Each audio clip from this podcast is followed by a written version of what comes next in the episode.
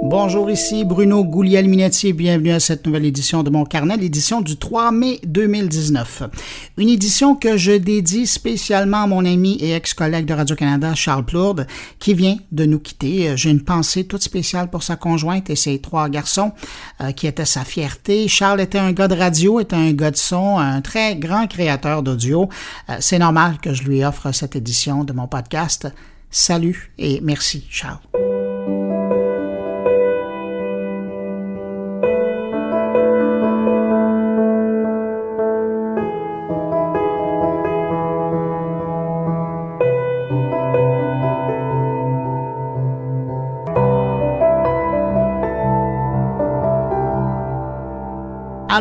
Heureux de vous accueillir encore cette semaine. Beaucoup de choses à vous présenter. On va aller faire un tour en Chine en passant par Paris, vous allez voir, pour parler des réseaux sociaux chinois. Dans ma série avec Desjardins, on va rencontrer le responsable de l'application mobile de Desjardins. Vous allez voir, c'est un vrai job de chef d'orchestre qu'il a. Et au passage, je remercie Desjardins hein, qui commandite euh, encore cette semaine euh, cette édition de mon carnet.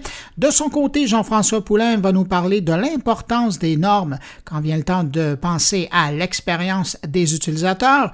Luc Sirois nous amène à Strasbourg, en France, pour parler de santé et de technologie. Et puis Stéphane Ricoul, lui, va nous parler de soccer ou de foot, ça dépend de où vous habitez dans le monde, et d'intelligence artificielle. Mais juste avant tout ça, de rencontrer nos invités, de faire un clin d'œil à l'actualité numérique, une petite salutation particulière à des auditeurs de mon carnet. Cette semaine, salutations à Martin Auclair, Michel Bélanger, Fergina Marquis, Eliane Béliveau, Mélanie Gravel et Émilien Edmond. À vous six, merci pour votre écoute. Et puis évidemment, comme à toutes les semaines, hein, merci à vous qui m'accueillez entre vos deux oreilles. En ce moment, je vous souhaite de passer un bon moment et je vous souhaite une bonne écoute.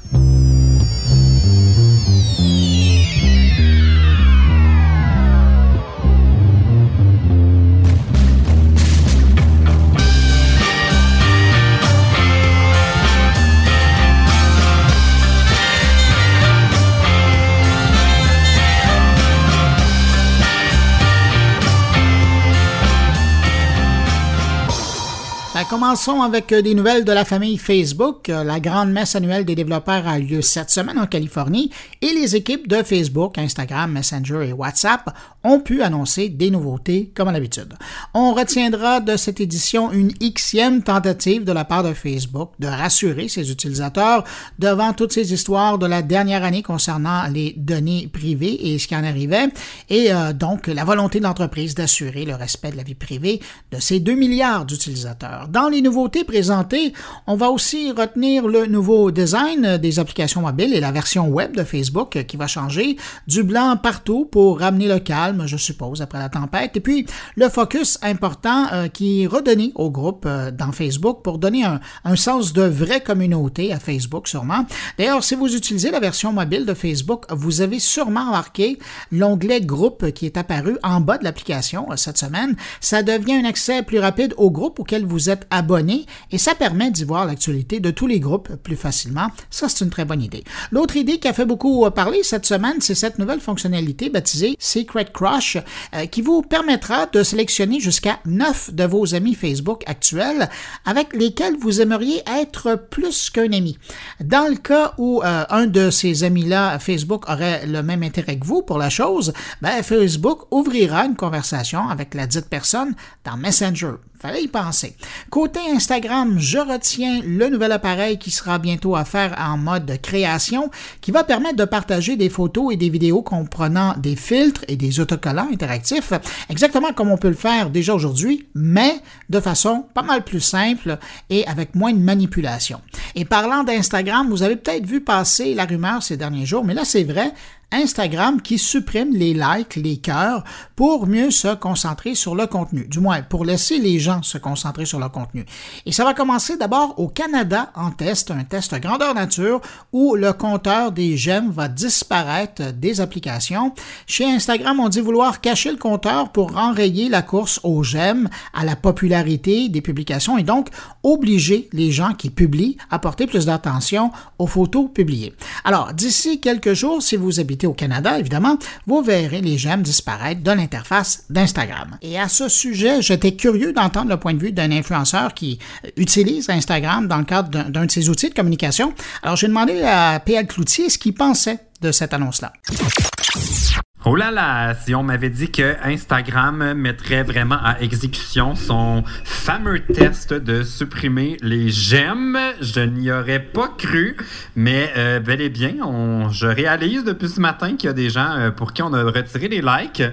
J'ai plutôt l'impression que c'est quelque chose qui ne durera pas. Ça me surprendrait beaucoup qu'Instagram euh, change son ADN. C'est quand même au cœur ah, au cœur, c'est le cas de le dire. C'est au cœur de l'application puis de l'utilisation d'Instagram que de donner des cœurs aux photos qu'on aime. Puis il y a aussi toute une joute au euh, qui aura le plus de likes, puis est-ce que ma photo a bien fonctionné, tout ça. Donc, ça me surprendrait beaucoup qu'Instagram euh, maintienne son test, d'autant plus que j'ai l'impression que si on ne voit plus les likes, ça va supprimer une partie du, de l'effet d'entraînement, un peu comme quand on voit qu'un restaurant est plein, on a envie d'y aller, voir si c'est bon.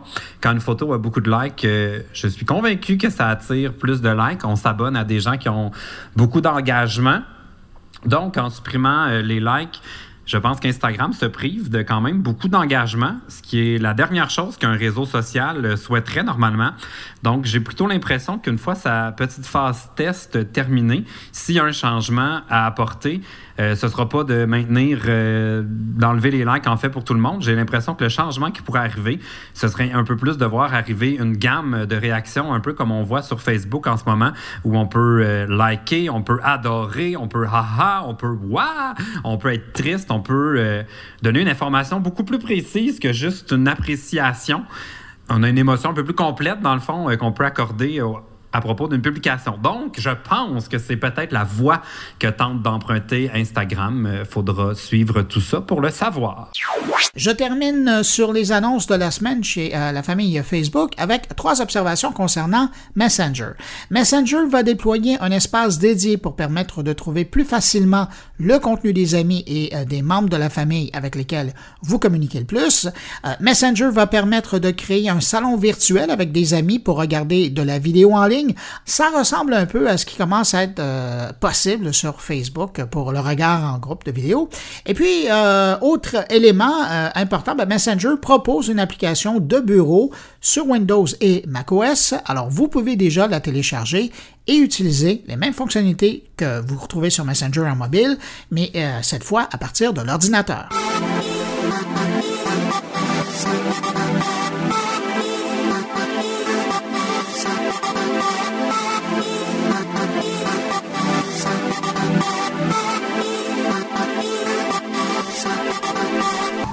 Sinon, pendant ce temps-là, de son côté, euh, cette semaine, Google a fait sa grande opération de relations publiques en annonçant une fonction pour effacer automatiquement ses données privées.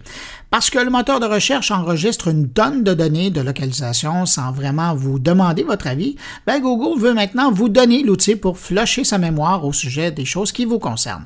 Et ça, euh, ça concerne autant les données liées au service de Google Maps euh, qu'au furteur ou au moteur de recherche. Euh, en fait, on parle de toute l'information que vous avez générée à votre sujet lors de l'utilisation d'un des divers services de Google. Et ça, ça inclut l'effacement de l'historique des traces de navigation, l'historique de l'utilisation, l'historique de l'histoire, l'installation, l'utilisation d'applications Android et des recherches effectuées. Une fois en place, l'outil permettra d'effectuer une purge tous les 3 ou 18 mois. Petite note en bas de page, pour l'instant, l'historique et les traces d'utilisation de YouTube ne sont pas concernés par cet outil d'effacement.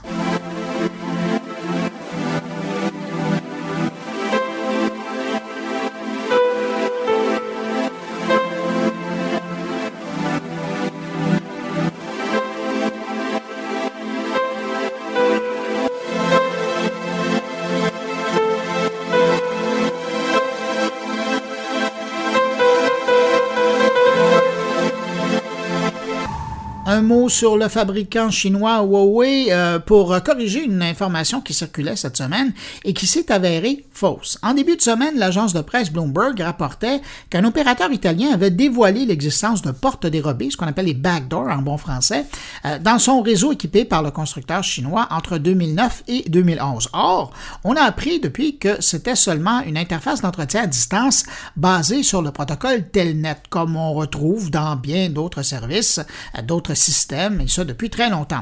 Faut croire que quelqu'un voulait encore casser du sucre sur le dos de Huawei euh, cette semaine. Sinon, parlant du fabricant chinois, un mot hein, quand même pour dire que celui-ci vient de repasser devant Apple et se rapproche dangereusement de Samsung dans le palmarès des ventes mondiales de téléphones intelligents.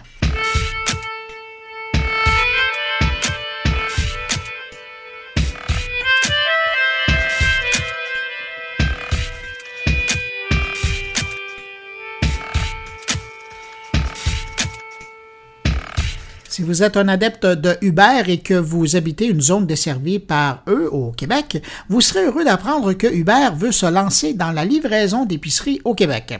Faut croire que la livraison de repas les a laissés sur leur faim. Eh ben, elle était très facile, mais bon, je voulais la faire. D'ailleurs, à ce sujet, le mois dernier, Metro est devenu le premier marché alimentaire au pays, a collaboré avec Uber Eats. Euh, d'ailleurs, Metro, avec euh, l'aide d'Uber, offre la livraison de plats prêts à manger et pré-cuisinés dans plus de 26 supermarchés de la région de Montréal. Et pendant qu'on est sur le sujet, sachez que Uber a aussi déposé une demande de permis auprès de la Régie des alcools, des courses et des jeux du Québec pour pouvoir livrer de l'alcool avec les repas.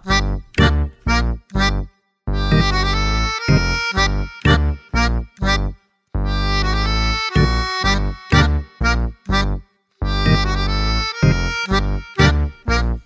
Jeudi, c'était la journée mondiale du mot de passe. D'ailleurs, si vous avez consulté les réseaux sociaux ce jour-là, c'était difficile de manquer euh, cette journée mondiale. Euh, je reviens sur la journée euh, pour citer deux chiffres du Centre national de la cybersécurité qui nous confirmaient cette semaine que des 100 000 mots de passe les plus fréquemment piratés, ben, plus de 23 millions de comptes utilisaient le mot de passe 1, 2, 3, 4, 5, 6 et 7,7 millions utilisaient le 1, 2, 3, 4, 5, 6, 7, 8, 9.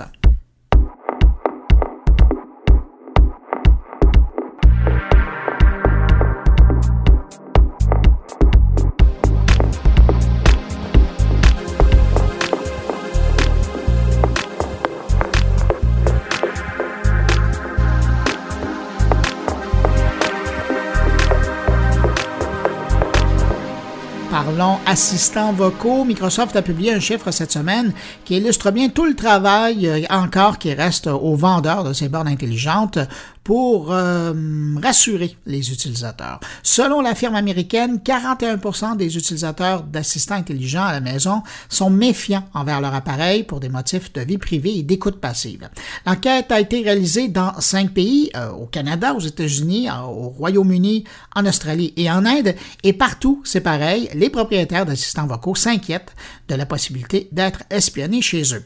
Mais parallèlement, ça n'empêche pas 81% des propriétaires de ces appareils de se dire quand même plutôt très satisfaits de leur assistant intelligent.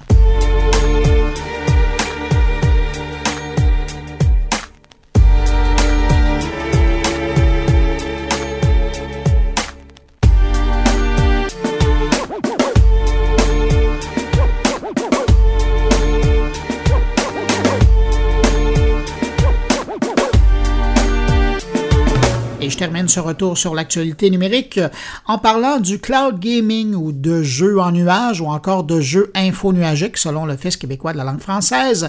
Le fabricant Samsung prépare son propre service de jeux en ligne. Samsung a récemment déposé la marque Play Galaxy Link, un beau nom pour une plateforme de jeux vidéo destinée à ses téléphones intelligents, Galaxy. Euh, ça fait un autre joueur de plus hein, avec Apple et Microsoft, sans oublier évidemment l'offre de Google qui devrait être disponible d'ici quelques mois. Pour revenir à appeler Galaxy Link, selon les infos déposées avec la demande, la plateforme proposera des jeux à télécharger ou directement en streaming, des titres en réalité augmentée et en réalité virtuelle. Mais si vous me le permettez, juste avant de terminer sur le sujet, je reviens un instant sur la plateforme de jeu euh, Google Stadia. Euh, cette semaine, le VP en charge du dossier a confirmé qu'une connexion au débit suffira pour profiter de la plateforme de jeu de Google avec 30 à 35 mégabits euh, pour une expérience de jeu en 4K et entre 20 et 25 mégabits par seconde pour une résolution normale.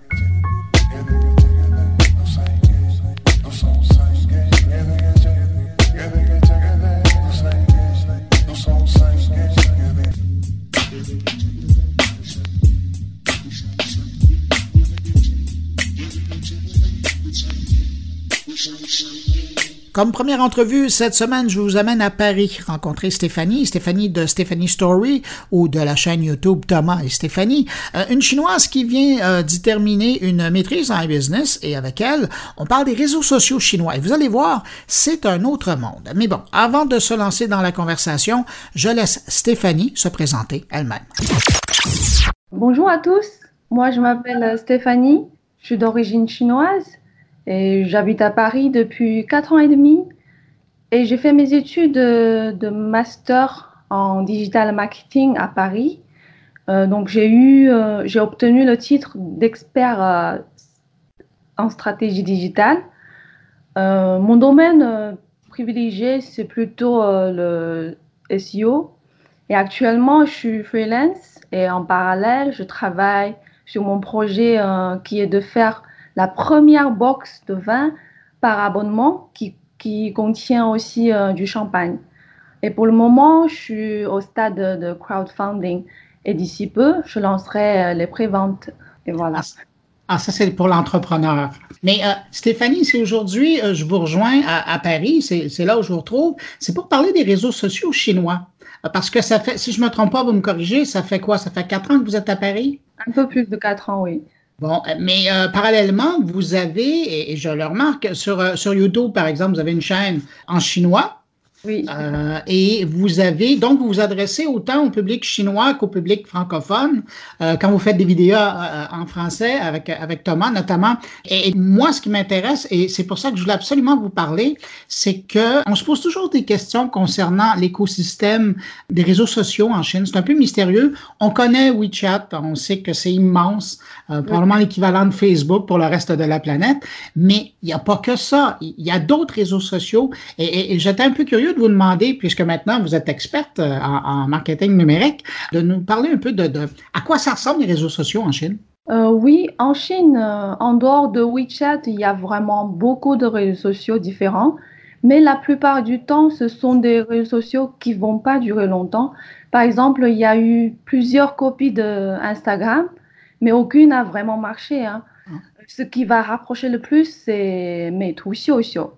Mais à la base, c'est plutôt un, éditeur de photos et ils ont rajouté une fonction plus, plus euh, réseau social euh, qui permet de partager directement les photos euh, qu'on vient de retoucher. Et après, il y a, y a Weibo, qui est le Twitter chinois. Ouais. Lui, il est là depuis un certain moment. pardon? Euh, Weibo, il est, il est euh, disponible en Chine depuis un certain moment. Oui, ça fait longtemps, oui. Ça ah, fait plus de dix ans, oui. Ah, il tient bon. Oui, oui, oui, ça marche très bien, Weibo. Alors, je vous laisse poursuivre dans votre description. voilà, hein. après, euh, il y a eu une copie de Facebook. à l'époque, il s'appelle Xiaoné. Et après, ils ont changé le nom, mais ça n'a pas vraiment marché. Il y a presque, 10 ans. Au début, ça a marché un peu, mais finalement, hein, comme euh, WeChat après euh, s'est développé très rapidement, donc, euh, donc après Xiaomi, ça a été tué par WeChat. Donc maintenant, presque plus personne utilise. Je suis curieux euh, parce que, bon, vous évoquez euh, Facebook, vous, vous, évoquez Instagram.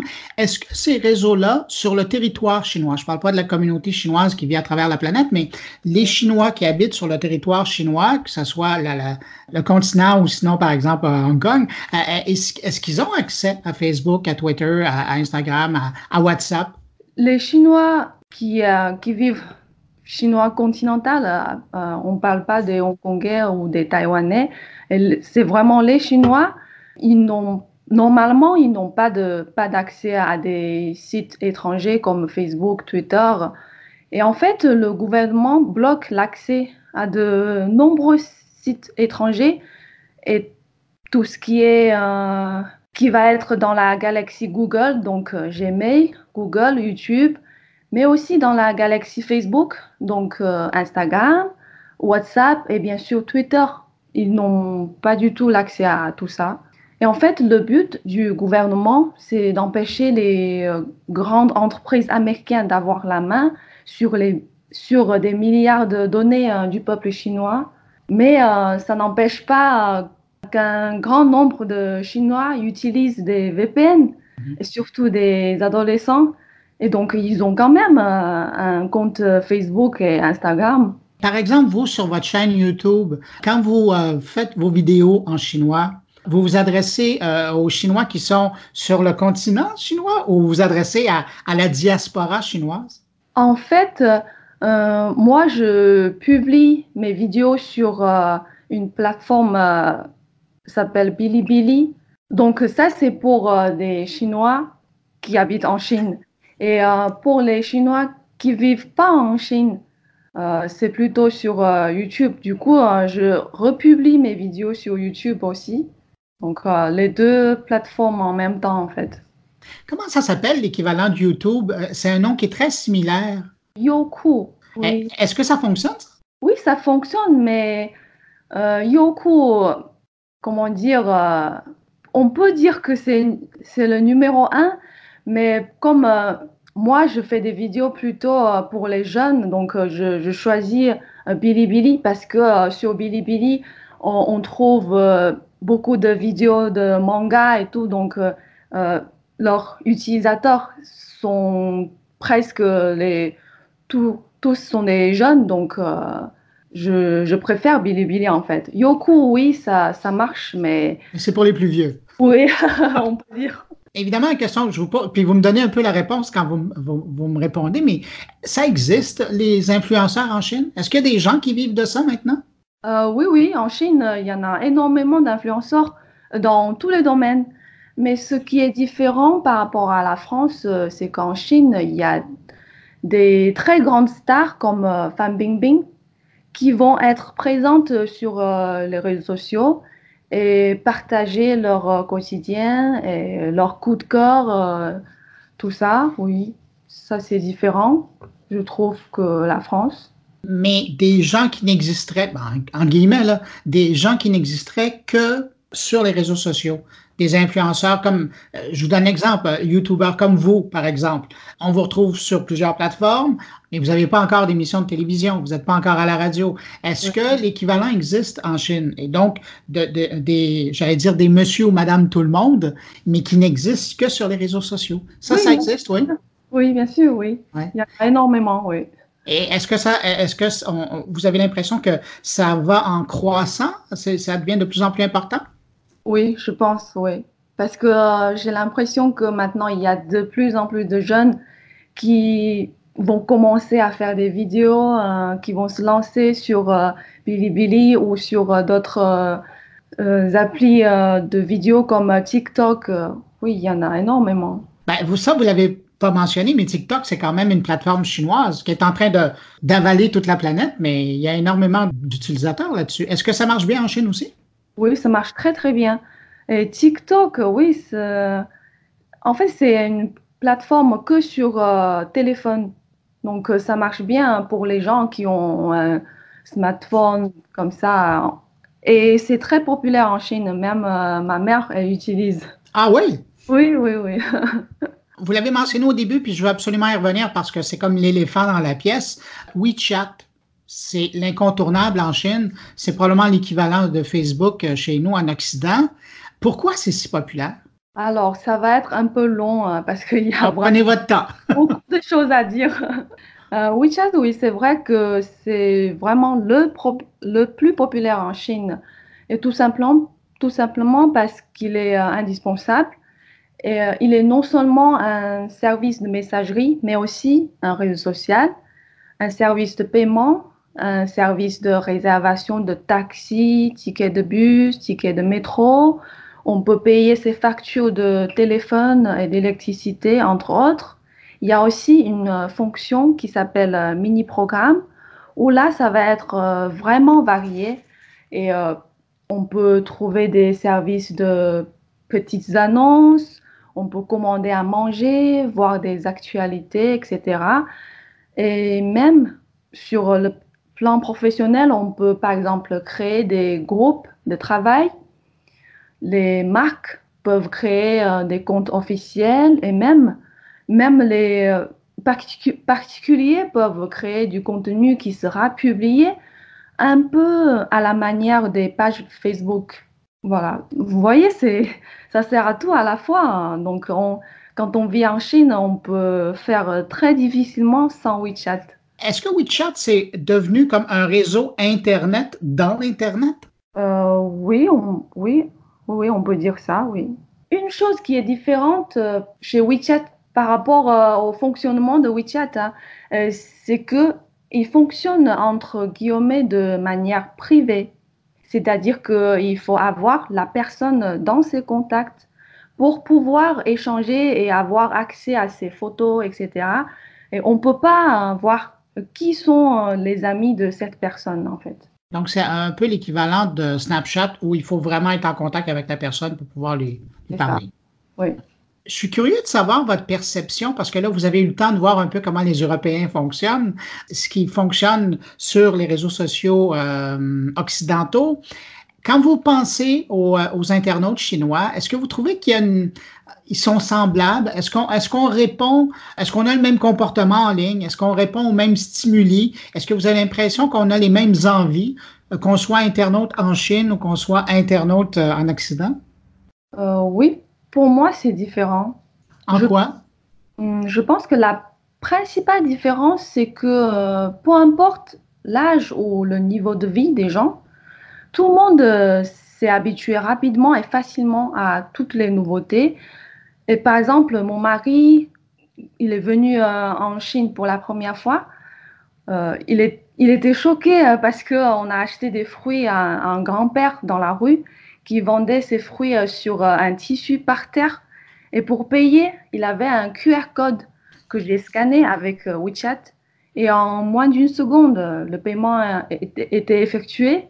Donc c'est vraiment très très pratique. Et un autre truc différent, euh, par exemple, euh, euh, comme on vient de dire, TikTok en Chine, vraiment, même ma mère, mon père, tout le monde l'utilise en fait. Voilà, c'est la principale différence, je pense. Donc, finalement, vous êtes en train de me dire que les Chinois utilisent encore plus les réseaux sociaux dans leur vie, dans leur quotidien que les Occidentaux. Oui, euh, j'ai l'impression que les Chinois, ils acceptent les nouveautés plus facilement, en fait, oui. Ce serait l'explication, oui, c'est ça? Ils sont dans l'innovation? Oui, oui, oui. Parce qu'en Chine, euh, on, tout le monde paye avec euh, WeChat et avec son téléphone. presque, on sort presque jamais de billets, vraiment, vrai billet en papier, quoi. Ça, c'est bon pour les touristes? Stéphanie, est-ce que vous pensez un jour retourner en Chine pour pratiquer votre métier? Oui, oui, je pense. Vous allez ramener quoi de l'Occident dans votre pratique chinoise? Est-ce qu'il y a des choses que vous allez ramener? Euh, oui, je pense. Euh, pour, oui, pour moi, c'est plutôt euh, les différences culturelles, différentes manières de penser. je pense que c'est ça. Hein. Et au niveau technique, j'ai pas, j'ai pas trouvé grand chose, mais plutôt, plutôt euh, au niveau de la culture, oui. Ben, Stéphanie de Stéphanie Story de Thomas et Stéphanie, experte en stratégie numérique, diplômée d'une maîtrise en euh, e-business euh, à Paris. Je vous remercie beaucoup d'avoir pris du temps comme ça pour nous parler sur mon carnet. Au revoir. Bien, merci à vous. Au revoir.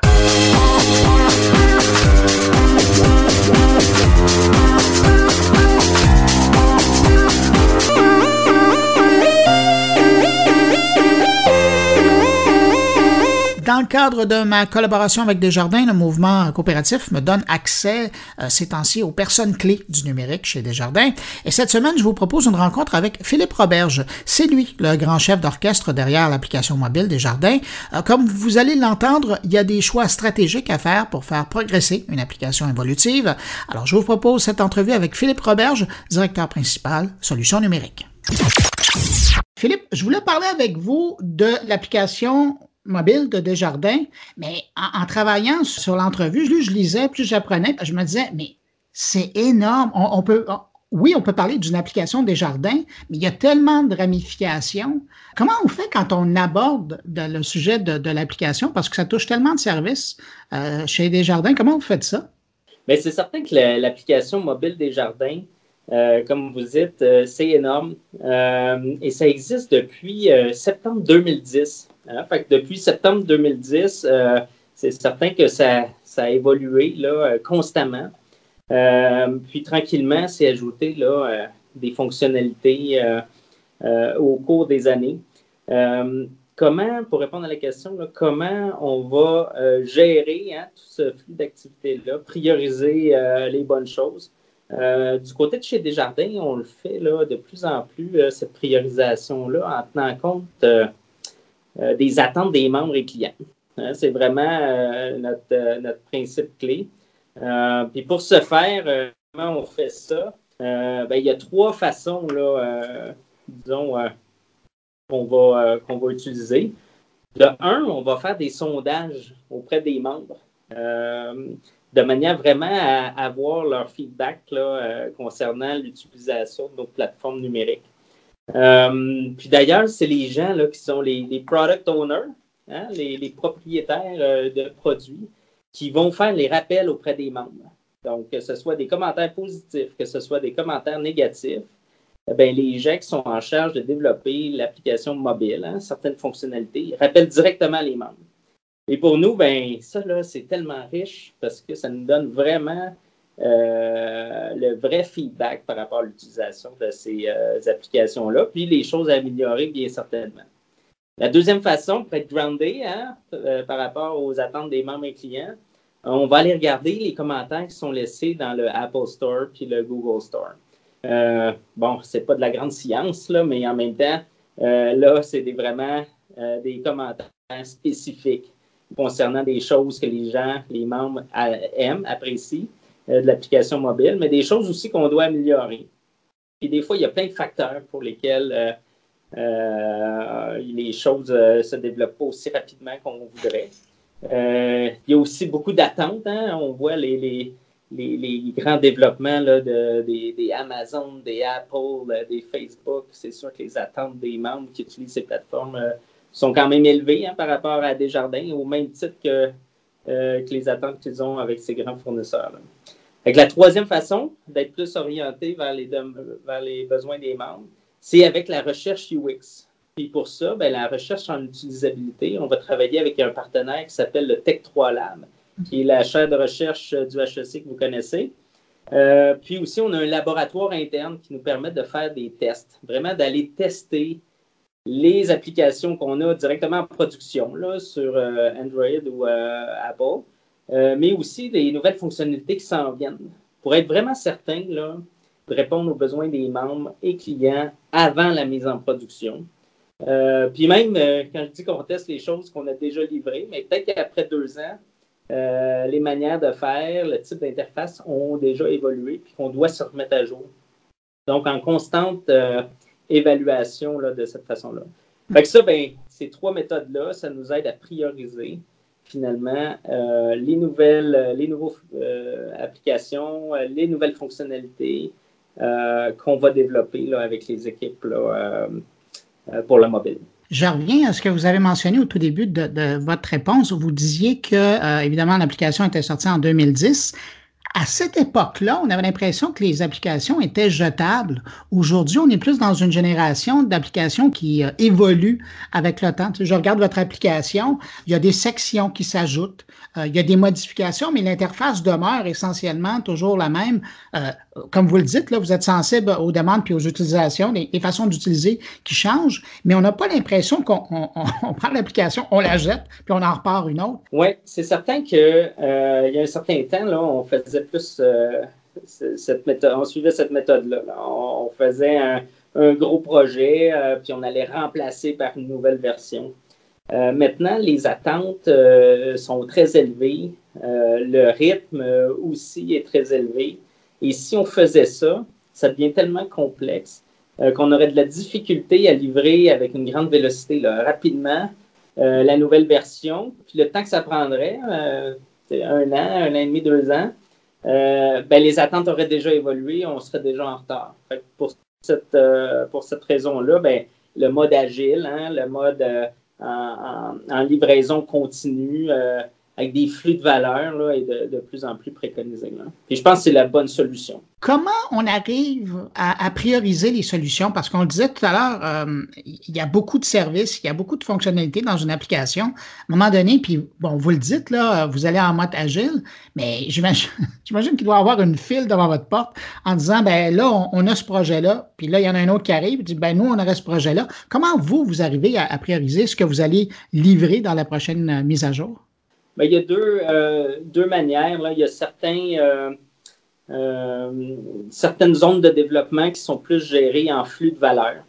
Donc, c'est un, on travaille là, avec des escouades sur certains périmètres fonctionnels en livrant de la valeur en continu. Donc, on va aller prioriser avec les équipes de travail en lien avec la stratégie marketing, la stratégie d'entreprise, s'assurer qu'on a un bon alignement puis qu'on livre euh, des, fonctionnalités qui sont en, disons, euh, bien en ligne avec la stratégie et de deux, avec les attentes des membres clients. Euh, première façon, c'est en flux de valeur. La deuxième façon, c'est avec des projets.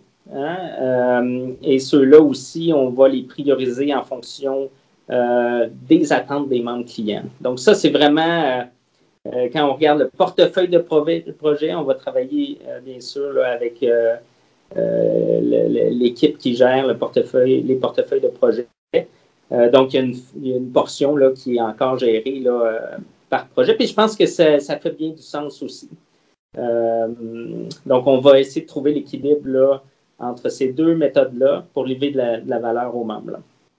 Je suis curieux, vous êtes tellement la bonne personne à qui je pourrais poser cette question-là chez Desjardins, quand, quand euh, vous regardez l'application, est-ce que vous la considérez comme une succursale virtuelle ou est-ce que vous la considérez comme un service qui, est comme parapluie euh, et qui sert tout le monde?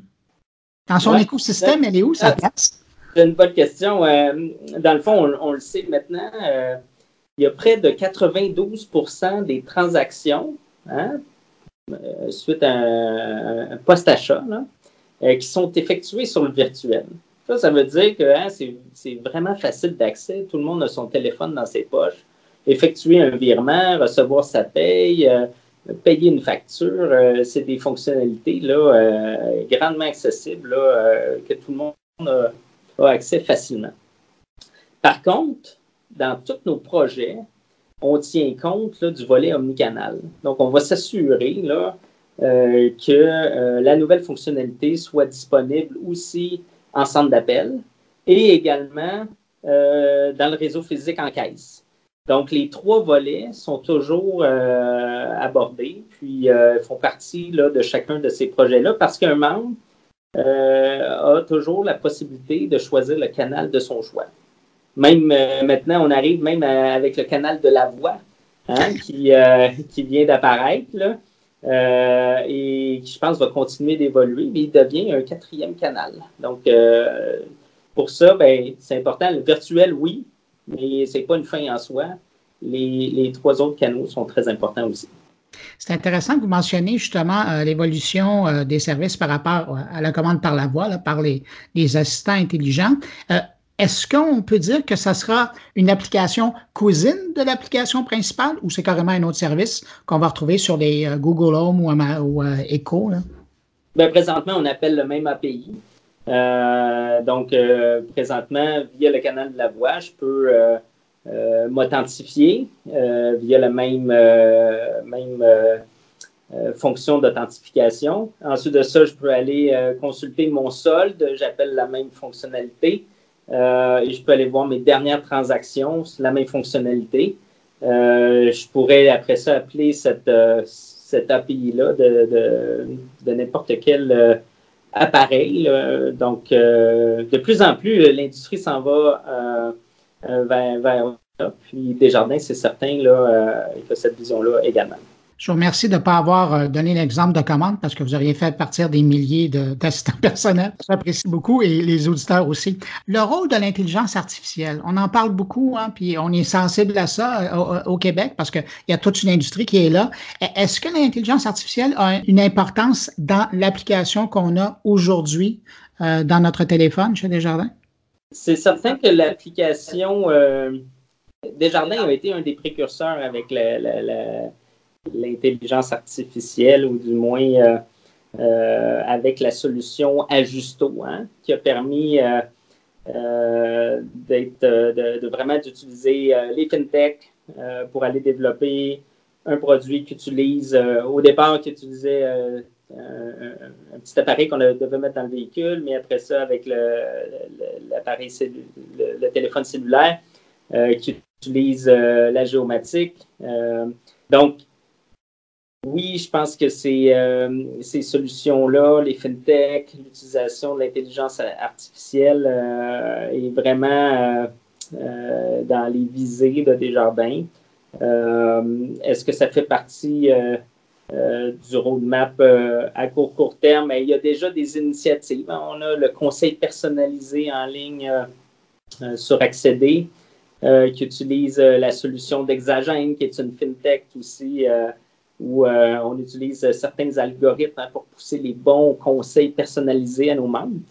Euh, c'est génial. Avant, les gens, on avait les conseils, euh, disons, personnalisés plus fréquents en caisse, mais si les gens utilisent le, mobile ou, l'Internet comme accéder, je pense que ces solutions-là aussi sont en mesure de pousser, hein, de, pousser certains conseils personnalisés. Euh, dans le but d'être proactif envers les membres. Puis, euh, je pense que euh, c'est juste une belle complémentarité là, de ce côté-là. Donc, oui, l'intelligence artificielle, les fintechs sont effectivement là, bien analysés. Des fois, c'est des accélérateurs hein, qui nous permettent de, livrer de la valeur ajoutée plus rapidement, d'éviter de réinventer ce qui existe déjà aussi. Donc, effectivement, euh, c'est bien intéressant ces solutions-là. En terminant, euh, vous qui êtes au beau milieu de toute cette action-là, c'est quoi le plus grand défi pour vous dans l'évolution d'une application mobile de jardin? Le, grand défi, je dirais, c'est d'être euh, capable de gérer, ben, de, de, voir ce qui s'en vient à long terme, parce que pour être capable de suivre au niveau de l'expérience usagée, puis de fournir les expériences attendues par les membres clients. Il faut être capable aussi de préparer les fondations en amont nécessaires à la mise en place de, ces fonctionnalités-là. Puis pour ça, ben, euh, il faut être capable d'aller euh, voir en avant, voir ce qui s'en vient, euh, puis développer les fondations qui parfois ben, demandent un petit peu plus d'infrastructure, de, de, travail à long terme. Puis ça, c'est important. Ouais. Une partie de prospective. Oui, effectivement. Philippe Robert, directeur principal solutions numériques chez Desjardins, merci beaucoup pour l'entrevue. Ça m'a fait grand plaisir. Au revoir.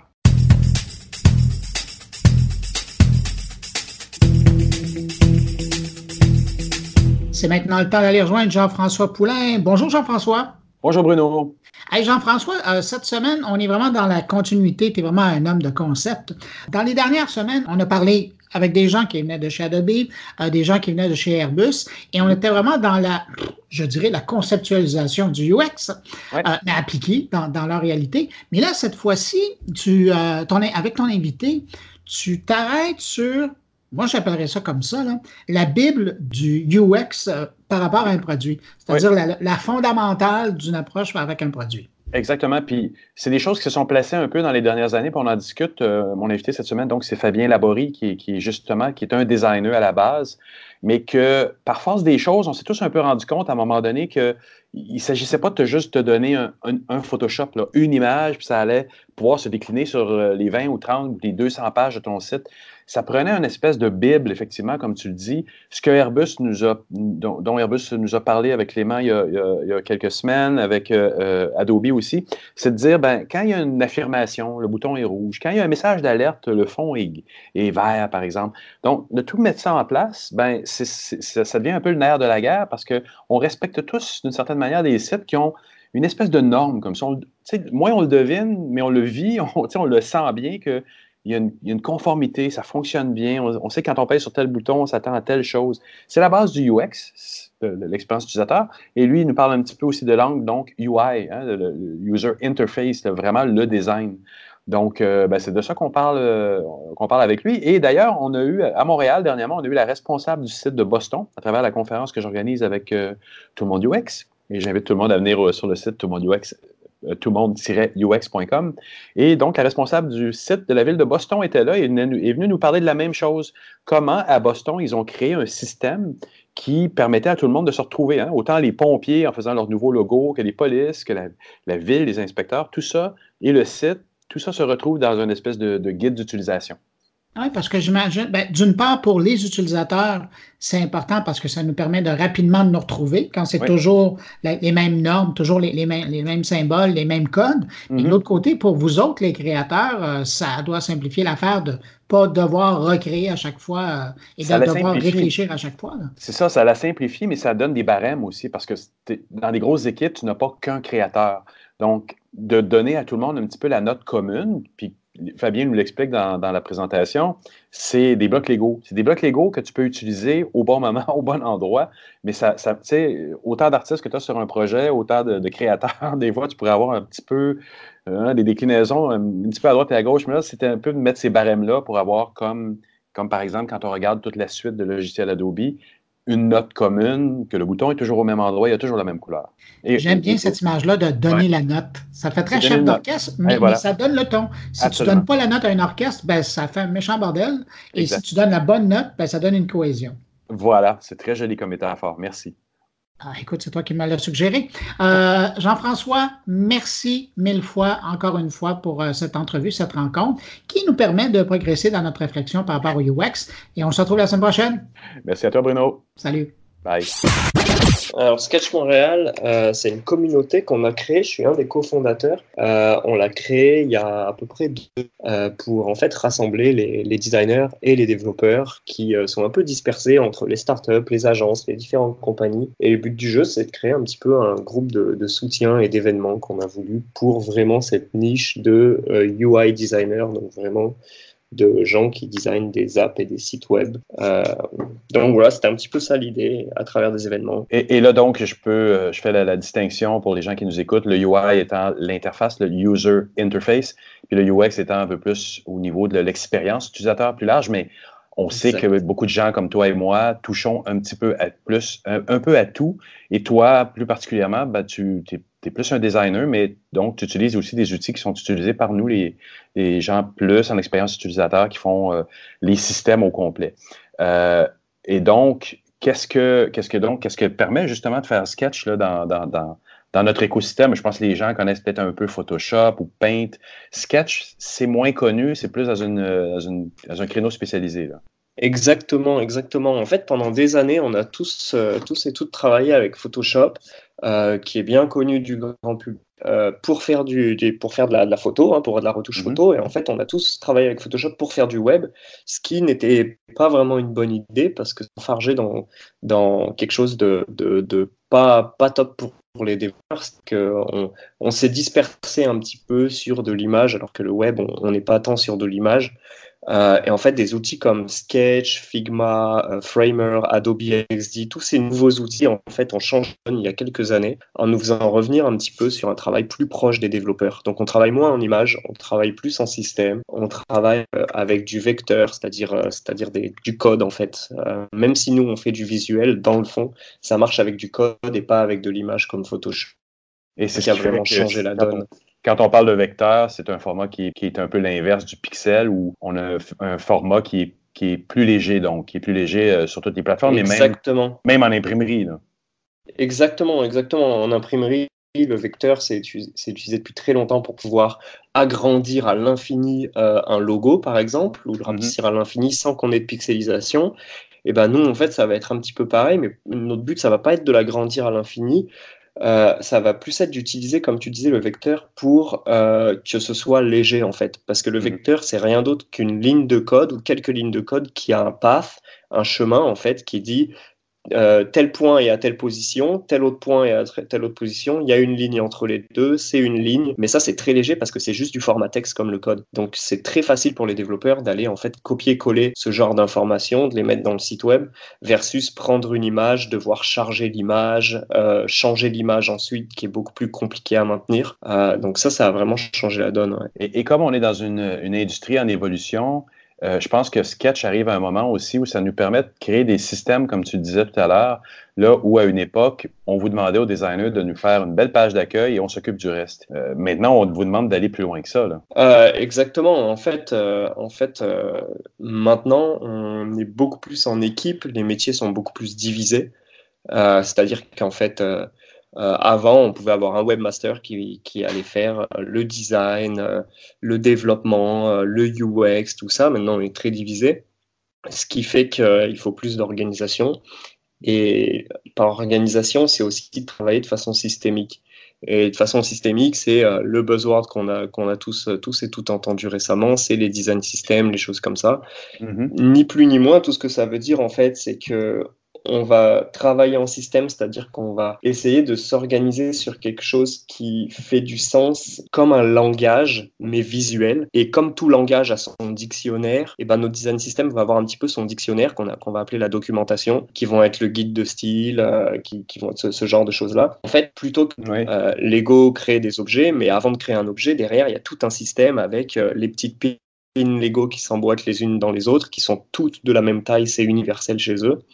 Euh, les couleurs qui, avant qu'ils aient des milliers de couleurs avec les, les, nouveaux euh, Lego, avant il y avait euh, peut-être 12 couleurs selon les, les, couleurs de plastique qui étaient disponibles dans les années 70. Mmh. Ce genre de choses, en fait, ben, eux sont partis d'un petit système avec quelques règles, puis ils ont étendu ça à un énorme système et aux gens, on peut construire des châteaux, des vaisseaux Star Wars, des choses comme ça, tout basé sur le même système visuel. Donc c'est vraiment ce genre de choses qu'on fait, mais pour le web. Et donc ce que tu nous dis aujourd'hui complète beaucoup ce qu'on a eu. On a eu une entrevue dernièrement avec euh, le responsable ou un des responsables UX chez Airbus qui euh, nous décrivait justement un système très similaire. Euh, ce que tu décris avec les blocs Lego, ben, c'est ce qu'il offre à tous les programmeurs à, l'interne de, Airbus, qui sont des fois des programmeurs qui sont au Canada, parce qu'ils ont Bombardier en partie, euh, des fois en Inde, des fois au Japon. Et mm-hmm. donc, il leur donne les blocs Lego pour qu'ils puissent tous, chacun de leur côté, développer quelque chose qui a même plus qu'un air de famille, je dirais qu'ils sont en mesure de créer des choses qui, euh, euh, surtout pour Airbus, il y a des normes de sécurité qui sont incluses là-dedans, que les boutons rouges mm. sont des boutons d'alerte, que les boutons bleus sont des boutons je soumets une demande. Donc, c'est de ça que tu nous dis, que tu nous parles en ce moment-là. Exactement. En fait, euh, on, réduit souvent les design systems à ce qu'on appelle une, librairie de, patterns ou une, boîte à outils de patterns. Mais en fait, un design system, c'est bien plus que ça. Ça prend en compte, euh, par exemple, la, rédaction, c'est-à-dire le ton que la marque ou le produit va prendre. Ça prend en compte euh, les animations. Ça prend en compte le développement, évidemment. Il faut, il faut évidemment que le développement soit on board avec ça et que que, que, eux aussi aient leur, euh, leur propre langage et leurs propres outils. Mhm. Euh, c'est une sorte de tout, en fait. C'est comme une sorte de Bible un petit peu euh, fondatrice de comment est-ce qu'on va construire. Et oui, ça touche à tous les niveaux. C'est bien ça. Et ça peut tellement toucher à tous les niveaux dans une compagnie que si on veut l'ouvrir à l'externe, faire de l'open source avec, comme Google a fait par exemple avec Material Design, et eh ben, Material Design, qui est une librairie, un langage qu'on voit tous aujourd'hui sur nos téléphones, mais que plein de compagnies réutilisent aujourd'hui en tant que, que, système visuel pour créer leurs propres apps. Et, et, pas que sur nos téléphones, parce que c'est justement, comme on vient de le dire, quand on utilise un produit de, de Alphabet ou de Google, ben on le voit mm-hmm. dans Gmail, le bouton de soumettre mon courriel à la fin, il est bleu. Ben, il va être bleu à tous les endroits, dans toutes les appuis. Enfin, c'est l'objectif, c'est d'avoir un système où moi, en tant que user d'un produit Google, je me retrouve de la même façon partout. Donc, il y a, quelque chose de très gagnant pour une entreprise à, utiliser ce système-là. Oui, oui, complètement. D'une part, il y a, les, utilisateurs et utilisatrices qui s'y retrouvent euh, parce qu'on crée une consistance. Mhm. entre les produits. Si je vais sur mon app de Google Home ou sur mon Gmail ou sur mon calendar de Google, je vais avoir à peu près la même expérience, je vais avoir le même feeling, le, même brand, le même ton. Euh, mais aussi à l'interne, en fait, on va construire euh, trois, quatre fois plus vite parce que en fait, on va réutiliser les mêmes, les, mêmes, euh, les mêmes composantes, on va réutiliser les mêmes couleurs, on va réutiliser le même système. Donc, on va pas essayer de réinventer la roue à chaque fois, et tout le monde va construire un petit peu plus euh, euh, je dirais, dans le même, dans le même couloir, c'est-à-dire dans, dans, le même chemin. Tout le monde va, va avancer vers la même direction. On ne va pas s'éparpiller euh, à essayer de créer des choses qui, finalement vont être jetées. On va, on, va beaucoup, plus, beaucoup plus rapidement arriver à nos fins. Je présume aussi, puis tu l'as dit tout à l'heure, c'est quelqu'un qui voudrait utiliser, la, qui voudrait faire quelque chose de similaire à Google. C'est ces banques d'images-là, ces banques de, de librairies-là, de, composantes sont disponibles en ligne. Oui, ouais, ouais, complètement. Tout est disponible en ligne. Alors chez Google, oui, mais plein d'autres marques aussi. Euh, on parlait d'Airbus tantôt. Euh, je peux aller sur le, site d'Airbus puis aller télécharger leur fichier Sketch. Mm-hmm. Euh, donc propre composante à partir d'Airbus, euh, celle de Google évidemment, mais plein d'autres compagnies, euh, plein d'autres compagnies, puis, puis tout ce qui va être aussi euh, encore plus open source, c'est-à-dire complètement libre de droit, euh, dont je vais pouvoir utiliser les composantes et les choses comme ça. Je ne pourrais pas citer exactement qui, qui, le fait, mais ça se trouve assez facilement. Il y, il y, en a plein aujourd'hui de, de ce dans genre les, de Dans les grandes, grandes, je crois qu'il y, y, a Google, il y a Twitter, je pense, est rendu disponible. Oui, son, Twitter avec... Oui, puis il y a moyen, en le confiant à quelqu'un comme toi, je présume, en plus, qui, même si tu prends à la base de ces grandes librairies-là, tu n'es pas obligé que ça ressemble exactement. Il y a une manière de, de le mettre à sa main aussi. Là. Ben c'est ouais, exactement dans, dans, mon travail, c'est-à-dire que, que, je vais aller euh, enseigner sur les bonnes pratiques et savoir, comme par exemple celle de Google, les bonnes pratiques qu'eux font euh, pour en, fait récupérer euh, ce qui est bien là-dedans du temps et de la sueur, euh, de pas essayer de réinventer cette roue-là, parce que si eux, ils ont déjà réfléchi à ça et que ça fonctionne, nous, on peut prendre leurs bonnes pratiques. Par exemple, les bonnes pratiques, ce serait les tailles de boutons, euh, la façon de sur des notifications, des choses comme ça. Nous, on peut aller reprendre ça et euh, prendre la recette et en fait euh, refaire un plat à notre sauce à nous avec, euh, avec un petit peu nos ingrédients à nous. donc on va quand même diverger de leur design et de leur façon de faire, mais on va quand même avoir une sorte de base commune. Ce qui est aussi très bien pour, pour le UX, puisqu'en fait on, on, on, redistribue les bonnes pratiques. En fait, on se sert des bonnes pratiques et on les fait, on les spread un petit peu. On, on, les fait utiliser par tout le monde, ces bonnes pratiques. Donc ça, c'est plutôt, c'est plutôt bien. Surtout que ces grandes entreprises-là se sont donné la peine aussi, bien souvent, de s'assurer de l'accessibilité pour tous les types de clientèle au niveau de euh, le contraste des couleurs est visible pour quelqu'un qui est daltonien, est accompagné par une icône. Tout ça, c'est balisé aussi par eux. Là. Exactement, parce que eux, non seulement ils ont les ressources pour faire ça, mais ils sont d'utilisateurs. Parce qu'en fait, plus on a d'utilisateurs et d'utilisatrices sur un produit, euh, plus on peut récupérer de data là-dessus, de données qui vont nous aider à, mieux, euh, à, mieux redesigner, euh, bien de redesigner tout, toutes ces apps hier, mhm. simplement par, les données qu'ils ont eues sur leurs milliards d'utilisateurs, du fait que les newsfeeds, ça marche moins, des choses comme ça. Ça, avec ces données-là, bah, nous, maintenant, on peut, on, peut se servir des données que eux ils ont pris pour aller changer nos composants. Ok, eux ils ont appris quelque chose, peut-être qu'à travers eux on peut apprendre quelque chose aussi. Exact, exactement, effectivement, c'est de se baser sur l'expérience acquise par eux pour construire euh, un nouveau système. Une entreprise locale de Montréal peut complètement en profiter à partir de là. Exactement. Et devrait au lieu, au lieu des fois. Puis on le voit encore souvent en 2019. Il y a beaucoup de, nos clients ou collègues ou enfin des gens qui travaillent dans le milieu qui réinventent la roue quand ils font une app, quand, quand ils font une application, un site web. Euh, tout est réinventé et du coup, on, sent un peu que les gens euh, ont de la difficulté à se comprendre. C'est à la fois une perte de ressources, euh, de temps et aussi d'argent en fait, parce que des fois réinventer la roue, ça, ça, ça sert pas à grand chose. Si, si dans, une, dans un change le tableau de bord et que je fais quelque chose de trop compliqué, mhm. euh, bah, la personne, elle va pas arriver à conduire. C'est un petit peu pareil quand, quand on essaie de, de changer trop dans, dans, une app. Donc, euh, il faut reprendre les bonnes pratiques. Et, et ouais, ça va être de toute façon, si on si on, on le fait pas et qu'on va un petit peu euh, free for all, on va devoir le refaire anyway. Donc, ça, ça va quand même être une perte de temps. Oui, et, je pense qu'on peut se permettre une certaine dose de créativité, puis ça, je pense que tu l'as déjà dit aussi. Euh, euh, à l'intérieur d'un système déjà établi, il y a beaucoup de créativité qui peut être appliquée aussi. Là. Bien sûr, je reprends l'exemple de Lego. Euh, qu'est-ce qu'il y a de plus créatif que Lego, quoi? Et pourtant, c'est un système très, très, très, j'allais dire sclérosé, mais c'est pas le bon mot. C'est un système qui a beaucoup de règles, en fait. C'est un système mm-hmm. très mathématique qui a énormément de règles. Euh, qui, qui, est très ingénieré. Et, mais ça reste quand même très créatif. C'est un petit peu pareil pour nous. Ça ne nous empêche pas de, d'aller un petit peu fou sur les, les animations, sur les couleurs. Ça n'empêche pas d'être créatif, en effet. Il y a toujours le design, c'est une balance entre la créativité et l'usabilité. Si, si ma chaise que j'ai designée est super belle, mais que je suis très mal assis dessus, c'est pas une bonne chaise. C'est pas une bonne chaise, effectivement. Mais il y a des gens qui se satisfont de chaises qui sont très belles, mais très, très, inconfortables. ça. ça dépend de l'utilisation. Dis-moi un petit peu plus sur Sketch Montréal. Donc, euh, euh, les gens qui veulent y assister, ça se passe comment? Euh, Sketch Montréal, alors, premièrement sur Slack, on a une grosse communauté de 400 personnes qui s'entraident tous les jours, qui se partagent des liens, des choses comme ça, qui, qui débattent.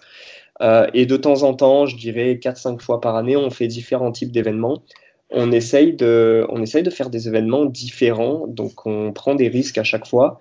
D'ailleurs, ce 23 mai, on l'a pas encore sorti pour l'instant, mais on fait euh, un événement de Portfolio Night spécialisé dans le métier du web.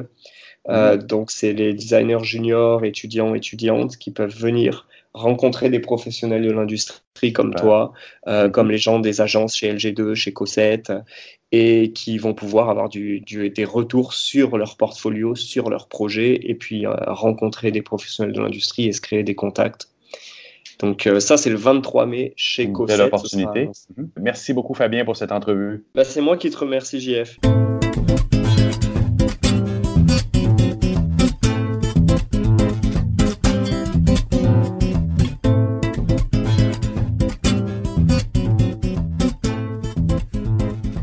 Cette semaine, Luc Sirois nous envoie une carte postale sonore de Strasbourg, où il était il y a quelque temps dans le cadre du Hacking Health Camp, un grand marathon d'innovation de 50 heures pour faire progresser la santé grâce au numérique. Et il en a profité pour parler santé et technologie avec son collègue français Sébastien Letellier, et c'est ce qu'on va entendre à l'instant. Bonjour Sébastien Letellier. Bonjour Luc. Qu'est-ce que c'est Hacking Health? Alors Hacking Health, c'est un mouvement euh, qu'on a euh, monté euh, ensemble avec, avec toi, Luc, au, départ. Hein. moi, j'avais l'idée de mon côté d'essayer de faire changer les choses dans le monde de la santé parce que je voyais tous ces médecins qui, bah, qui en fait, à l'époque, je développais un logiciel et ils n'arrêtaient pas de m'engueuler au téléphone. Et ils me disaient, mais c'est nul ce que vous faites, c'est pas comme ça qu'il faut faire. Je leur disais, bah, je comprends pas, moi j'ai suivi un cahier des charges. Vous savez, ce papier qu'on vous donne en tant que développeur pour réaliser le logiciel. Euh, oui, mais bon, on ne sait pas qui c'est qui a écrit ce cahier des charges, mais c'est pas du tout comme ça que ça marche. Et donc, euh, je suis allé dans, l'hôpital avec mon ordinateur et je leur ai dit bon bah expliquez-moi. Et je me suis rendu compte qu'effectivement le gars qui avait écrit euh, le cahier des charges n'était jamais rentré dans l'hôpital et qu'il avait fait ça pour des raisons administratives. et voilà. Et, au final, je me suis dit, euh, donc ça c'était dans ma vie évidemment, et je me suis dit, c'est tellement important de travailler, euh, de collaborer avec les, professionnels de santé, que c'est comme ça qu'on crée de l'innovation. C'est parce qu'on on travaille, déjà qu'on comprend leurs besoins, qui comprennent aussi eux comment nous on travaille, et que du coup là émergent des étincelles euh, pertinentes. Je me suis dit, bon, bah, il faut qu'on organise un événement où on travaille ensemble. Il faut absolument que ça existe. Et puis j'avais commencé à regarder euh, sur Internet euh, s'il n'y avait pas d'autres gens qui faisaient ça. J'avais trouvé un truc en Belgique, j'avais trouvé un truc à Harvard, le Hacking Medicine, et puis il y avait un truc qui venait de se créer qui s'appelait Hacking. J'ai appelé, envoyé un petit message, ça n'a pas marché, j'ai insisté un peu, je suis tombé sur une fille qui s'appelait Shreya, qui m'a dit bah écoute, ouais, on, lance ça à Montréal. Et, euh, et puis on s'est rencontré Luc, on a fait un Skype, il m'a dit écoute, viens viens à Montréal, on, organise le premier. Et donc je suis allé et, on a commencé comme ça. Et, voilà. Et c'est ce fait d'arriver à faire cette idée simple de faire se rencontrer des gens qui n'ont pas l'occasion de se rencontrer. Au départ, c'était des professionnels de santé avec euh, du monde de l'ingénieur, mais on y a rajouté des patients, on y a rajouté des designers, on y a rajouté des, entrepreneurs, on y rajoute maintenant des gens du marketing. Aujourd'hui, c'est vraiment ouvert à tous et on s'aperçoit qu'il y a plus de diversité, plus il y a de créativité. Et quand on a commencé à faire ça, bah, ça, a fait des étincelles. Hein. Isabelle a fait un feu et c'est devenu une fondation euh, qui aujourd'hui brûle euh, et anime des, des, événements euh, partout dans le monde. Enfin, accompagne l'animation d'événements partout dans le monde, principalement dans euh, trois grandes zones qui sont le, Canada, donc l'Amérique du Nord, l'Europe et l'Amérique du Sud. Il doit y avoir beaucoup de problèmes en Amérique du Sud. Parce que là, il y a une espèce de foisonnement de, chapitres. Hein, comme Euh, et, c'est extrêmement intéressant. De, on, a la, on a la chance souvent de pouvoir soit nous voyager dans les chapitres, soit que des chapitres viennent à nous quand on organise nos événements. Et on voit qu'il y a toujours cette même, euh, cette même euh, volonté des, porteurs de, Hacking Health, hein, des, responsables de chapitres, de voir faire avancer la santé par la collaboration et par l'innovation. Et, c'est cette force qu'on a réussi à créer dans, ce mouvement, euh, c'est de fédérer ces gens-là euh, en leur donnant euh, un, endroit pour s'exprimer, un moyen de s'exprimer, en disant vous n'êtes pas les seuls à penser que c'est pas normal ce qui se passe, mhm. que c'est pas normal qu'il y ait autant de silos, qu'il y ait autant de problématiques dans la santé, qu'il y ait autant de que ça, ça aille aussi lentement alors que autour de nous se passent des choses qui vont très vite et que la santé a le droit aussi de profiter des avancées technologiques et numériques euh, qui, arrivent tous les jours euh, et qu'il faut faire bouger les lignes, faire bouger euh, ces institutions qui sont sclérosées pour différentes raisons, des raisons administratives, des raisons d'existence, ils ont été informatisés très tôt avec des logiciels qui sont souvent qu'on n'arrive plus à faire évoluer, qui sont c'est compliqué, avec des, lobbies, des, gens qui sont des, gros, des, grosses structures qui sont présentes depuis longtemps. Euh, côté dispositif médical, donc plus hardware, c'est pareil, il y a de la réglementation très compliquée, etc., alors qu'on pourrait faire avancer les choses plus vite. Et nous, ce qu'on dit chez King Elf, c'est que finalement, toute cette administration, toute cette réglementation, ça a du sens. On ne va pas contre ça, on n'a pas envie de changer ça. Euh, ce qu'on veut juste, c'est dire qu'il y a des problèmes et qu'on peut les résoudre avec des solutions simples et qu'il faut d'abord savoir si euh, bah, la solution qu'on met en place, elle résout le bon problème. Euh, et donc pour ça, il bah, faut faire des petits tests, il faut essayer, il faut expérimenter. et c'est exactement ça qu'on met en, œuvre chez, chez... Et l'opportunité de faire s'exprimer les professionnels de première ligne, faire émerger les problèmes à régler. Ça, c'est assez remarquable de voir à quel point, quand on donne l'opportunité aux gens de première ligne, aux, patients, d'identifier des situations à régler, ben, ils arrivent par centaines.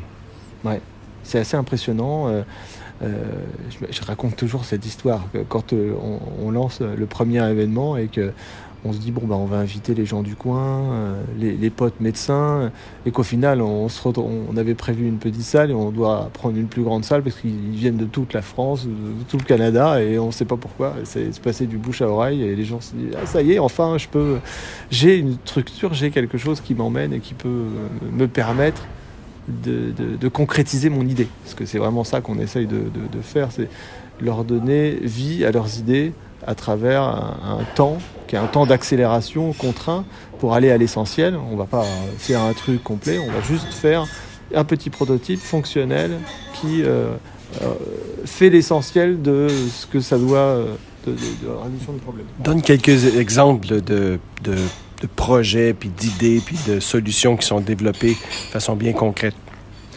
Ben écoute, j'en ai... T'en as quelques-unes de tes préférées, je suis sûr. ouais. Ouais, j'en ai plusieurs. Il y, a, il y a le projet Kediag, qui est un projet qui était porté par un, radiologue qui m'a appelé un jour, qui m'a dit écoute, moi, je, fais des comptes rendus toute la journée, je fais tout le temps la même chose. C'est impossible qu'on n'arrive pas à automatiser ce, système-là. Il y, a un process, on fait tous la même chose, c'est dommage. Euh, je suis sûr qu'il y a un truc à faire. Euh, comment on peut faire pour euh, trouver un développeur qui peut m'aider? Je bah, viens à notre hackathon et puis tu verras comment ça se passe. tu vas trouver des gens qui, vont bien. Et il, avait tout un concept, toute une vision. Il est venu à hackathon, il a développé son projet. ils ont réalisé le premier outil d'aide à la génération de comptes rendus qui permet de faire des comptes rendus aussi, aussi facilement lisibles par le patient que par le médecin, euh, qui crée de la donnée structurée, ce qui n'existait pas jusqu'à maintenant. Hein. Je veux dire, tous les comptes rendus de radiologue, c'est du texte, même si aujourd'hui il peut être tapé à la machine, c'est du texte, mais pas structuré. Là, c'est structuré, et qui en plus aide parce que euh, certains radiologues, à pouvoir euh, faire moins d'erreurs, parce que ça devient une aide à la décision, parce que ça suit des processus, et c'est ce qu'on appelle des protocoles même, et que ces protocoles-là, c'est T'as beau avoir fait 7 ans d'études, tu peux accompagner tous les protocoles de tous les, les, les, les cas possibles de, radiologie. Et donc, du coup, bah, il les classe, il et puis euh, il y a les, bases de connaissances, les evidence-based medicine, tout ça, ils réunissent, et puis bah, l'ordinateur te guide et t'aide à, aller chercher la meilleure information au bon moment. C'est tout bête, et aujourd'hui, bah, c'est une société de téléradiologie qui a financé tout le développement de, de ce projet, et c'est devenu une super start-up. Il y a des projets grand public aussi là, qui se sont rendus au Consumer Electronic Show à partir du Hacking Health Camp de Strasbourg. Alors ça c'est l'autre projet, c'est une des très belles success stories où euh, on a une entrepreneuse, un kiné et un ingénieur électronique qui viennent au camp avec une problématique qui est de dire bon bah voilà moi je suis kiné euh, je voudrais arriver à faciliter euh, tous les exercices que je donne à faire à la maison avec un guide qui pourrait emmener chez eux pour bien faire les exercices et puis un objet connecté qui leur permettrait de mesurer, de prendre des mesures et tout ça. Donc ils viennent, ils faisaient du rugby. Donc eux, ils étaient focalisés sur les problèmes de genoux. Euh, c'était leur niche sur laquelle ils voulaient aller. Euh, et donc ils réalisent, ils font un, super projet, ils arrivent à prototyper une espèce d'attelle de genou. Quand on bouge le genou, ça t'est compté sur le téléphone. Enfin, c'était très sympa. Ils gagnent d'ailleurs un prix. Et puis ils viennent me voir et ils me disent, bon ben voilà, on a développé le,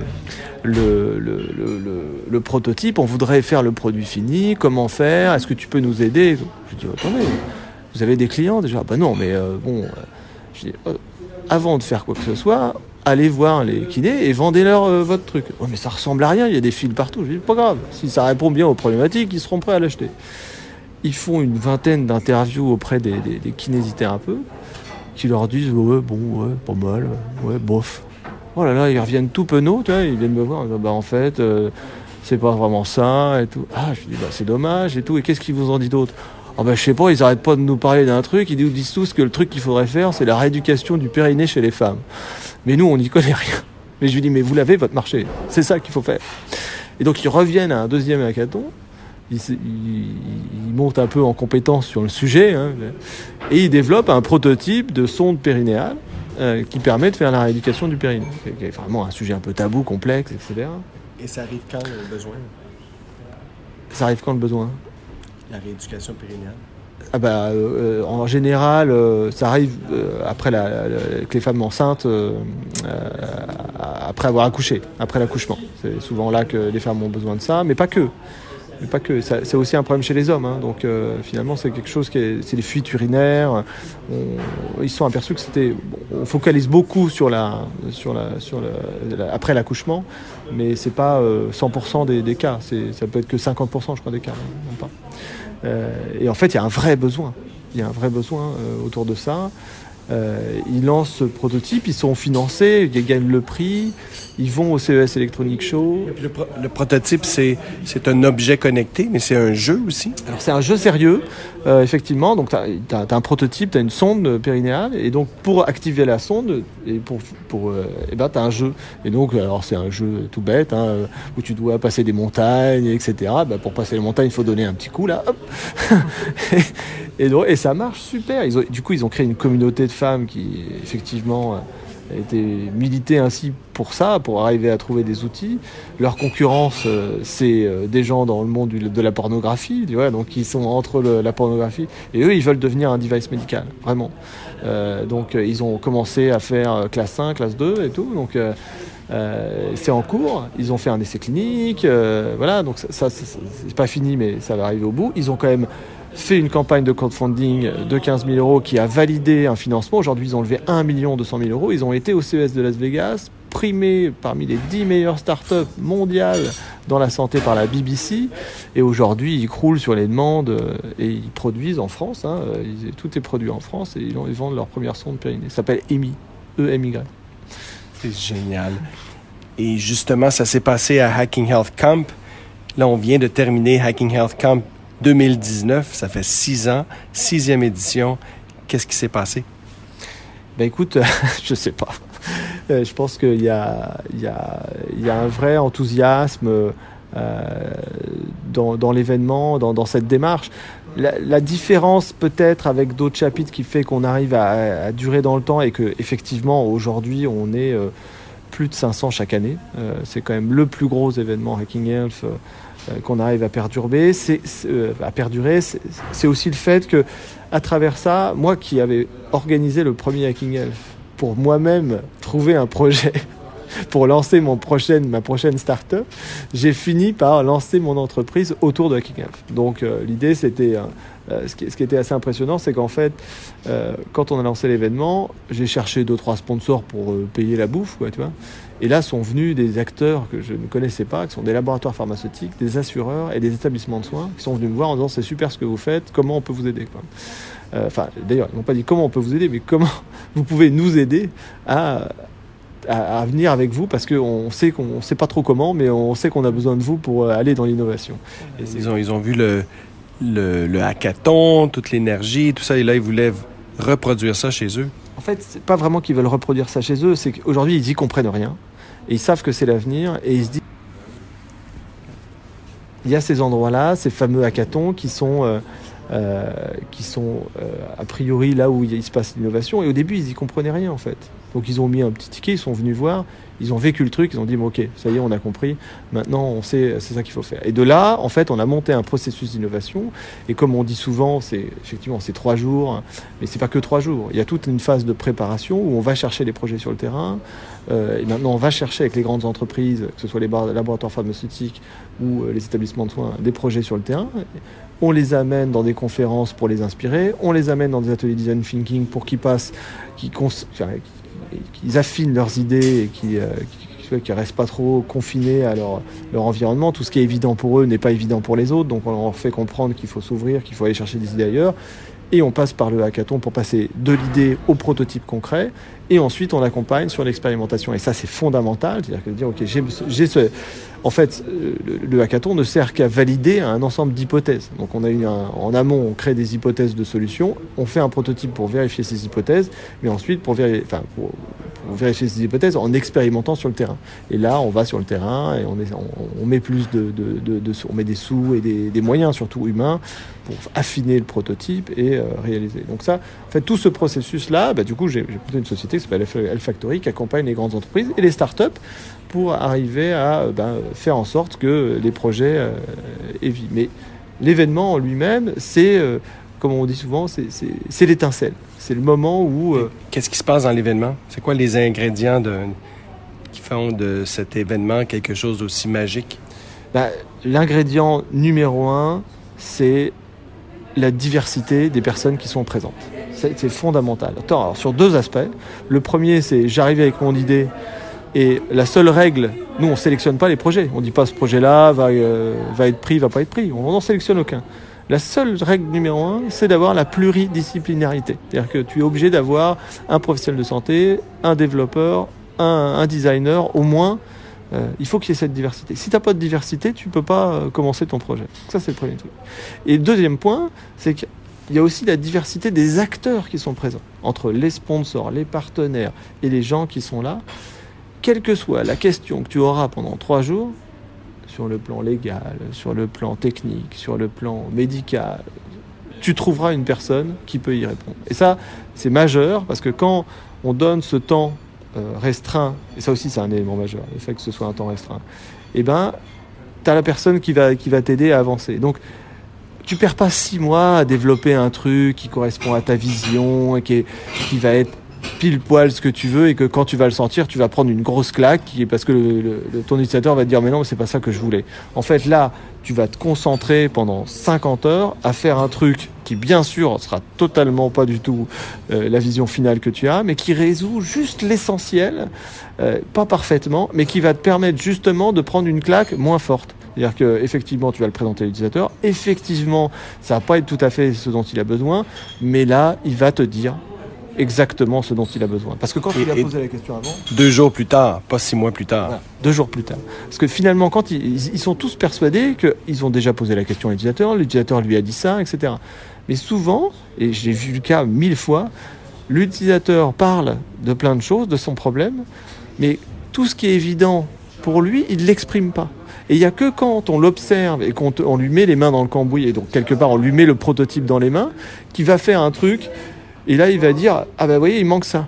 Et tu lui dis Mais vous me l'aviez pas dit Ah ben oui, mais c'était évident. Et ça, je l'ai à chaque fois. Et, parce que tu as fait ce chemin-là, cette itération numéro un, hein, quand on rentre dans le lean startup, dans l'agilité, parce que c'est finalement c'est ça qu'on fait, euh, et ben là, tu le sais tout de suite, tu n'attends pas six mois de te rendre compte que tu as perdu du temps pour avoir pas, compris l'essentiel de son problème. Sébastien Letelier, merci beaucoup. C'est génial de faire ça avec toi. Puis là, on va aller euh, prendre une petite marche là, sur la place de la cathédrale avant de se laisser, puis il euh, faut bien voir un peu la ville. Merci Luc et à bientôt au Canada.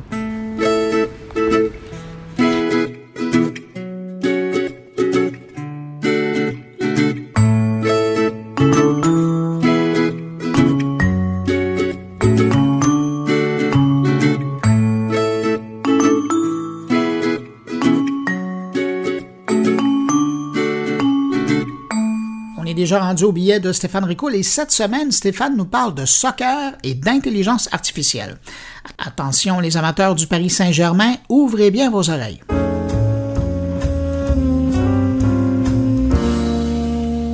Bonjour Bruno et bonjour à tous les éditeurs. Bruno, encore une fois cette semaine, merci beaucoup de me prêter un peu de temps entre les deux oreilles de tout ce beau monde qui t'écoute. Mon cher Bruno et chers auditeurs, faisons dans le un peu plus léger que d'habitude dans ma séquence habituelle de mon carnet et parlons de soccer et d'intelligence artificielle. J'ai à la maison deux adolescents passionnés de soccer. Un qu'ils pratiquent en compétitif et un qui le pratique absolument pas. Mais les deux le regardent partout où ils peuvent et dès qu'ils le peuvent.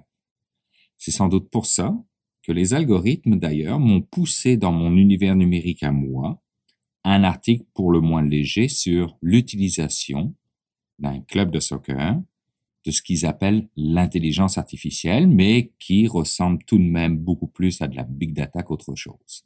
Ce club de soccer, c'est le Paris Saint-Germain. D'entrée de jeu, et sans faire de jeu de mots, on peut dire qu'il était temps, car des clubs comme le FC Barcelone, s'était déjà lancé dans le big data il y a dix ans de ça. Mais dans le cas présent, l'initiative du PSG est pour gagner la prochaine Ligue des Champions. Il lance à cet effet un concours international pour dénicher le WizKid qui saura le mieux manipuler la data qui est détenue par le PSG et qui, selon ses propres dires, n'en exploite que 25% aujourd'hui de cette data. Alors, avis aux intéressés, le but, toujours sans jeu de mots, est de créer un algorithme d'analyse prédictive qui va être capable de prédire l'événement le plus probable. Vous visionnez un match, ils arrêtent le match et demandent aux gens, aux jeunes, d'essayer de trouver, en termes d'analyse prédictive, ce qui pourra arriver par la suite. Vous savez quoi? Ils ont déjà reçu, semble-t-il, plus de 3000 candidatures. L'intelligence artificielle, euh, la question que tout le monde se pose, c'est si elle vient réellement à aider à la prise de décision d'un entraîneur de soccer, de façon live, au moment le plus critique du match, que va-t-il advenir de la spontanéité d'un match, de l'émotion qui prend le dessus sur tout, tout, tout? Ça me fait penser un peu à la Formule 1. Mes ados sont passionnés de soccer, moi leur âge c'était la Formule 1. Je me souviens de courses épiques entre Senna, Prost, Mansell, Piquet, des paumes de main ensanglantées à force de passer des vitesses manuellement, des bras qui étaient incapables de lever le trophée du vainqueur à cause des muscles tétanisés à maîtriser son bolide. Et la technologie est arrivée. Et l'âme s'est perdue. La bataille s'est déplacée de la piste vers l'usine, du pilotage vers le réglage. Alors je rejoins l'inquiétude des passionnés et je pose la question. Jusqu'à quel point voulons-nous que la technologie, quelle qu'elle soit, interfère dans nos vies et prenne le dessus sur des décisions émotives humaines? Question posée autrement, la technologie ne pourrait-elle pas se contenter d'offrir de multiples choix à la personne d'expérience plutôt que de donner le meilleur choix? Et pour conclure, je reprendrai la phrase de l'animateur radio dont j'écoutais l'entrevue sur le PSG et l'intelligence artificielle et qui disait En attendant, ce sont les maths et les algorithmes qui passent à l'attaque.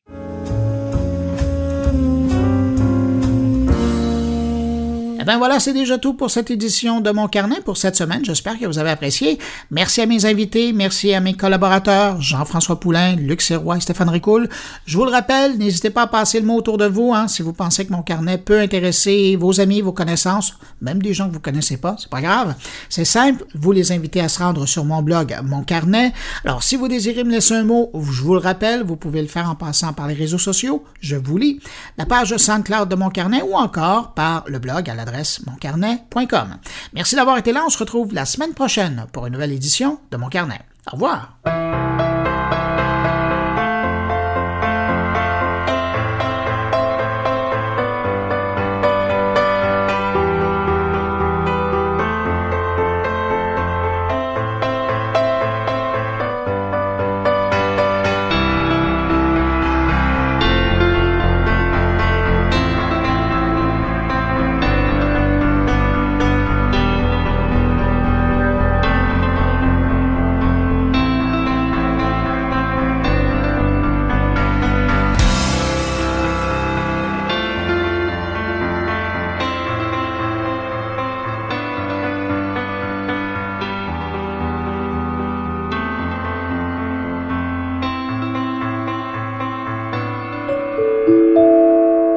Production goulielminetti.com